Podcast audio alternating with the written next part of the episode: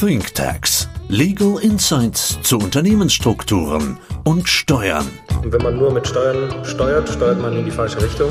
Nur zwei Dinge auf dieser Welt sind uns sicher. Der Tod und die Steuern. Steuern sind zwar nicht alles, aber alles ohne Steuern ist nichts. Hallo und herzlich willkommen zu einer neuen Folge von ThinkTax. Mein Name ist Benjamin Rothmund und ich sitze hier mit meinem Kollegen Marc Hauser. Hallo Marc. Hallo Benjamin, freut mich, dass wir heute zusammen im Studio sind und das ist das allererste Mal in dieser Konstellation. Stimmt, da freue ich mich auch ganz besonders und noch mehr freue ich mich, dass du heute einen Fall aus deiner täglichen Beratungspraxis mitgebracht hast, der spannend zu sein scheint. Ja, in der Tat. Etwas, was wir durchaus, Benjamin, häufig sehen, was immer wieder zu Problemen führt, was Gesellschaftsrecht erstmal ganz einfach ist und dann kommt wieder das böse Steuerrecht und macht uns irgendwo einen Strich durch die Rechnung. Aber vielleicht mal der Reihe nach.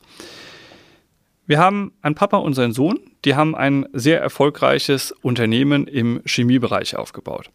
Der Papa hält an dem Unternehmen noch 80 Prozent und hat schon 20 Prozent an den Sohn verschenkt. Der Sohn ist auch Geschäftsführer und leitet das Daily Business, macht das Unternehmen größer, erfolgreicher, aber natürlich habe ich das Know-how vom Papa noch mit drin. Die beiden haben sich Folgendes überlegt und haben gesagt, der Sohn, der die ganze Leistungskraft in dem Unternehmen erbringt, aber nur 20 Prozent der Anteile hat und damit auch nur 20 Prozent der Gewinnausschüttung bekommt, der soll eigentlich mehr profitieren. Was haben sie gemacht? Sie haben im Gesellschaftsvertrag gesagt, dass sie die Anteile bei der Gewinnausschüttung quasi direkt umkehren. Also, wenn es eine Gewinnausschüttung bekommt, soll der Sohn, der nur 20 Prozent der Anteile hat, 80 Prozent der Gewinnausschüttung bekommen und der Papa, der 80 Prozent der Anteile hat, soll nur 20 Prozent bekommen. Im Gesellschaftsvertrag selbst ist es angelegt. Es gibt also eine Öffnungsklausel, dass man die Gewinnverteilung auch anders regeln kann, als die Anteile an der Gesellschaft tatsächlich verteilt sind. Aber mehr stand auch nicht drin. Und damit kamen sie zu uns und haben gesagt, in einem ganz anderen Kontext, so machen wir das übrigens seit Jahren und das funktioniert total gut. Wenn wir das so hören, Benjamin, gesellschaftsrechtlich ist das ja erstmal total einfach. Gesellschaftsvertrag einer GmbH ist in äh, vielen Fällen Privatautonomie und ich kann so ziemlich regeln, was ich möchte. Insofern ist diese Klausel gesellschaftsrechtlich natürlich wirksam. Und die haben genau das gemacht, was der Gesellschaftsvertrag letztendlich vorgesehen hat. Insofern haben die nicht gezuckt. Ich als Gesellschaftsrechtler habe erstmal auch nicht gezuckt, aber mit dem steuerlichen Background habe ich gesagt, hm, das sollten wir mal mit Benjamin besprechen. Genau, und ich habe dann tatsächlich gezuckt, auch wenn, wie du das richtig sagst, das eigentlich eine ganz übliche Gestaltung ist, dass ein Gesellschafter aufgrund guter Leistung eine höhere Dividende bekommt, als er eigentlich nach seiner prozentualen Beteiligungsquote an der Gesellschaft bekommen dürfte. Das bespricht man unter dem Stichwort der disputalen Gewinnausschüttung. Also die Gewinnausschüttung entspricht eben nicht meiner Quote dann ganz genau. Und erstmal, wovon wir auf gar keinen Fall wegkommen und was wir hier immer haben, ist, wir haben eine Belastung mit Abgeltungssteuer von dieser Gewinnausschüttung, also ungefähr 26 Prozent bei Ausschüttungen, was allerdings jetzt in der Konstellation, wie du sie hier gerade vorgetragen hast, mit Vater und Sohn noch problematisch sein könnte, ist die Schenkungssteuer. Super Punkt. Aber lass uns nochmal der Reihe nach vorgehen. Die GmbH macht einen Gewinn. Dieser Gewinn kann ausgeschüttet werden. In der Regel würden wir jetzt ausschütten 80 Prozent an Papa, 20 Prozent an Sohn. Jetzt drehen wir das Spiel rum. Sohn bekommt 80 Prozent, Papa bekommt 20 Prozent. Du hast gerade schon Abgeltungssteuer gesagt. Was passiert? Ähm, genau, also bei der Ausschüttung im Grunde wird so, wie es ausgeschüttet wird, also die 800.000 und die 200.000 werden genau mit 26% Abgeltungssteuer belastet. Da komme ich nicht drum rum. Das passiert bei der Ausschüttung. Und zwar so, wie es tatsächlich ausgeschüttet wird eben. So, das heißt, auf GmbH-Ebene haben wir schon mal gar kein Problem, weil die GmbH macht genau das, was sie per Gesellschaftsvertrag machen soll. Genau, genau. Also genau, zivilrechtlich, gesellschaftsrechtlich, alles fein bis zu der Zeit. Jetzt muss man sich aber natürlich schon fragen, bei diesen auseinanderfallenden Auszahlungen, kann man das denn rechtfertigen? Eigentlich? Also ist es rechtfertigbar, dass der Geschäftsführer jetzt eben so viel mehr bekommt, obwohl er so eine niedrige Beteiligungsquote hat? Und das ist durchaus fraglich. Aber guter Punkt. Sie haben es ja gerechtfertigt. Sie haben sich ja überlegt, auch wenn Sie es im Gesellschaftsvertrag nicht so drin haben, Sie haben die Öffnungsklausel drin, aber haben gesagt, er bekommt mehr, weil er Geschäftsführer ist. Wo ist denn das Problem?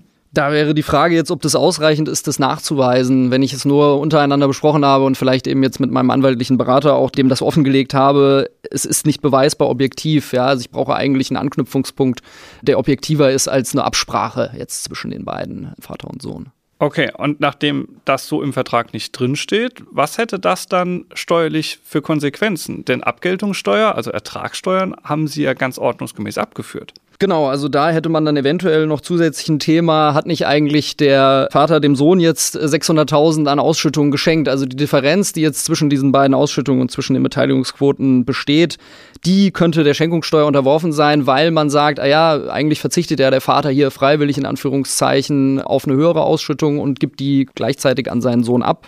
Und deswegen könnte man auf die Idee kommen, dass man hier eine Schenkung von Vater an Sohn hat, eben in Höhe dieser Differenz, den 600.000. Papa und Sohn kommen auf die Idee bestimmt nicht. Wo könnte es denn Knatsch geben? Es könnte Knatsch geben, wenn das Finanzamt diesen Sachverhalt aufgreift, was tatsächlich jetzt auch immer mal wieder passiert. Sie denken, sie sind sicher, weil sie diese Abrede haben und es wird deklariert und irgendwann kommt jemand da drauf, hey, Moment mal, guckt den Gesellschaftsvertrag und sieht, es entspricht gar nicht den Beteiligungsquoten. Und da würde jetzt ein Finanzbeamter erstmal sagen, ach ja, das ist ja interessant, da steht jetzt zumindest mal eine Schenkung im Raum. Und der Gesellschafter würde sich fragen, ja, wieso äh, soll ich jetzt eigentlich da Schenkungssteuer zahlen? Ich habe doch jetzt gerade eigentlich schon Abgeltungssteuer gezahlt. Genau so ist es. Das heißt, das käme aber on top, also die Abgeltungssteuer, die Ertragssteuer, die muss ich sowieso zahlen, weil ich habe ja auch 80 Prozent der Gewinne erhalten. Insofern ist ja erstmal alles richtig gelaufen. Und dann sagst du, die Gewinnausschüttung an sich könnte eine Schenkung von Papa an Sohn sein, weil er sagt, ich verzichte in Anführungszeichen auf meinen Gewinnanteil. Genau, also man könnte ja zuerst mal auf die Idee kommen und sagen, ja, es kann ja eigentlich nicht sein, dass beides greift gleichzeitig Einkommensteuer und Schenkungssteuer. Ne? Einkommensteuer ist Markttätigkeit eigentlich, die da besteuert werden soll und Schenkungssteuer ist unentgeltlicher Vermögenszuwachs. Jetzt sind es ja aber tatsächlich zwei verschiedene Anknüpfungspunkte auch hier. Ne? Wir haben einmal sozusagen die Ausschüttung, die tatsächlich an die beiden passiert und dann die Differenz wiederum. Ja? Also man schaut schon eigentlich gar nicht den gleichen Sachverhalt an, sondern es sind eigentlich unterschiedliche Sachverhalte. Und der eine ist dann halt eben die Ausschüttung abgeltungssteuerpflichtig und die Differenz zwischen zwischen der tatsächlichen Beteiligung und der Ausschüttung, die wäre dann eine schenkungssteuerpflichtig gegebenenfalls. Und das kann ja Benjamin schon ganz schnell zu Problemen führen. Denn je nachdem, wie groß die Ausschüttung ist, solange zwischen Papa und Sohn noch Freibeträge vorhanden sind, kann man sagen, hm, so what, dann sind die von den Freibeträgen aufgefressen. Wenn die Freibeträge aber aufgebraucht sind, das wäre ja keine Schenkung von Betriebsvermögen hier, sondern das ist ja eine reine Gewinnausschüttung. Das heißt, ich habe hier keine Begünstigung, ich habe keine Privilegierung, anders wie wenn ich Anteile verschenken würde. Aber genau das haben die ja nicht gemacht, sondern die Anteile sind weiterhin beim Papa. Jetzt sagen die beiden ja nur zu Recht, als sie auch mit uns zusammensaßen, ja, aber wo ist denn das Problem? Wir haben es doch im Vertrag drinstehen. Ist denn der Vertrag aus steuerlicher Sicht dann nicht auch einzuhalten, dass man etwas anderes machen kann? Ja, die Frage ist, glaube ich, in dem Fall, ob es tatsächlich detailliert und ausführlich genug drin stand. Ja, also nur diese reine Öffnungsklausel zu haben, da würde die Finanzverwaltung normalerweise sagen, das reicht uns nicht. Also die Finanzverwaltung würde sowieso erstmal sagen, diese 600.000 unterliegen mal grundsätzlich der Schenkungssteuer, es sei denn, ihr könnt uns was anderes nachweisen. Und ähm, wenn sie jetzt den Gesellschaftsvertrag dann beim Finanzamt vorzeigen und sagen, ja hier, wir haben doch diese Öffnungsklausel, dann wird das Finanzamt sagen, das reicht uns nicht. Das ist uns zu vage. Ihr könnt uns jetzt zwar auch mündlich begründen, warum ihr das gemacht habt, nämlich eigentlich aufgrund der Geschäftsführertätigkeit und der guten Performance des Sohnes. Aber wir brauchen einen objektiven Anknüpfungspunkt und den hätte man in dem Fall schon mal vorab schaffen müssen im Gesellschaftsvertrag. Also reicht die Öffnungsklausel an sich nicht, sondern ich müsste im Gesellschaftsvertrag selbst erklären, warum ich von den tatsächlichen Beteiligungsverhältnissen abweichen möchte. Jetzt haben die das nicht gemacht an der Stelle. Naja, wir sind ja durchaus clever, Benjamin. Kommen auf die Idee, die beiden sind sich ja einig. Das heißt, die gehen einfach zum Notar und ändern den Gesellschaftsvertrag mit Wirkung für die Zukunft und sagen, so haben wir schon immer gemeint. Das wäre schon mal eine super Idee. Wenn Sie vor allem diese Praxis der diskutalen Gewinnausschüttung weiter aufrechterhalten wollen, dann ist das auf jeden Fall der richtige Weg. Die Frage ist, sind damit eigentlich auch die Sachverhalte aus der Vergangenheit abgefrühstückt? Du hattest gerade eben gesagt, dass das Praxis über Jahre da war bei diesen Mandanten und der Punkt ist auch nochmal wichtig. Die haben mit Sicherheit die Freibeträge schon überschritten. Wir haben da 400.000 von Vater zu Sohn und alleine schon mit dieser einen Ausschüttung hier, diesen 600.000 Differenz wäre eigentlich Schenkungssteuer ausgelöst worden, wenn es denn so wäre. Und für diesen Teil, der in der Vergangenheit liegt, da hilft natürlich die Änderung des Gesellschaftsvertrages nicht mehr, ja, ähm, weil ich es nicht rückdatieren kann und dergleichen. Und dafür muss ich eigentlich zum Finanzamt gehen, jetzt in dem konkreten Fall und sagen, so sieht es aus. Wir haben hier Disputal ausgeschüttet. Wir zeigen euch jetzt hier mit den Sachverhalt an, legen die Karten auf den Tisch und finden eine vernünftige Lösung im Finanzamt. Die sind nämlich immer, wenn man schon mal freiwillig zu ihnen kommt und sie das nicht erst entdecken müssen, auch durchaus äh, gewillt, da gute Lösungen für zu finden, ja. Aber es könnte natürlich trotzdem sein, dass das Finanzamt in dem Moment dann in der Tat Schenkungssteuer festsetzt. Und dann sagt der Mandant ja nicht ganz zu Unrecht, naja, muss ich denn schlafende Hunde wecken? Kann ich es nicht einfach mal auf mich zukommen lassen? Wann und wo, Benjamin, sieht es denn das Finanzamt? Es kann es zum Beispiel sehen, wenn es sich die Konten anschaut. Das wird tatsächlich auch in letzter Zeit immer wieder gemacht. Also die Finanzverwaltung hat ja auf sämtliche Bankdaten eigentlich, die mich betreffen, Zugriff. Und es ist tatsächlich ja so, ich meine, diese Auszahlung von 800.000 Euro, die ist jetzt auch kein Pappenstiel. Ja, und wenn ich jetzt dieser Sachverhalt und die Konten dieser Gesellschafter etwas genauer angeguckt werden, und eventuell sich danach noch der Gesellschaftsvertrag angeschaut wird, was Finanzverwaltung durchaus mal macht, dann würde festgestellt, Moment mal, da gibt es eine Differenz da müssen wir zumindest jetzt mal den Steuerpflichtigen ansprechen und klären, ob das eine Schenkung ist und genau, eventuell dann halt auch eben eine Nachdeklaration anfordern. Das heißt, wichtiger Aspekt, Vergangenheitsbewältigung, offen anzeigen, deklarieren, das müssen die Mandanten machen. Du sagst proaktiv aufs Finanzamt zugehen. Meistens hören die dann zu und finden es zumindest mal besser, wenn man selbst gekommen ist und quasi nicht erwischt wurde.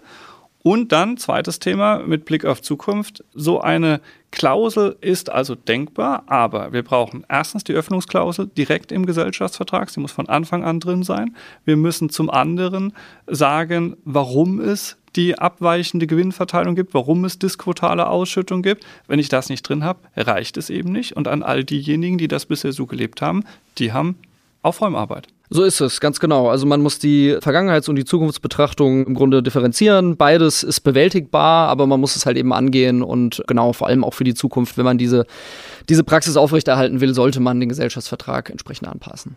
Ein spannendes Thema, das da draußen, glaube ich, viel häufiger gibt, als man zunächst vermuten mag. Ich sage ganz herzlichen Dank, war ein spannender Austausch mit dir. Ich freue mich auf die nächste Folge. Ich danke dir, Marc. Bis dahin.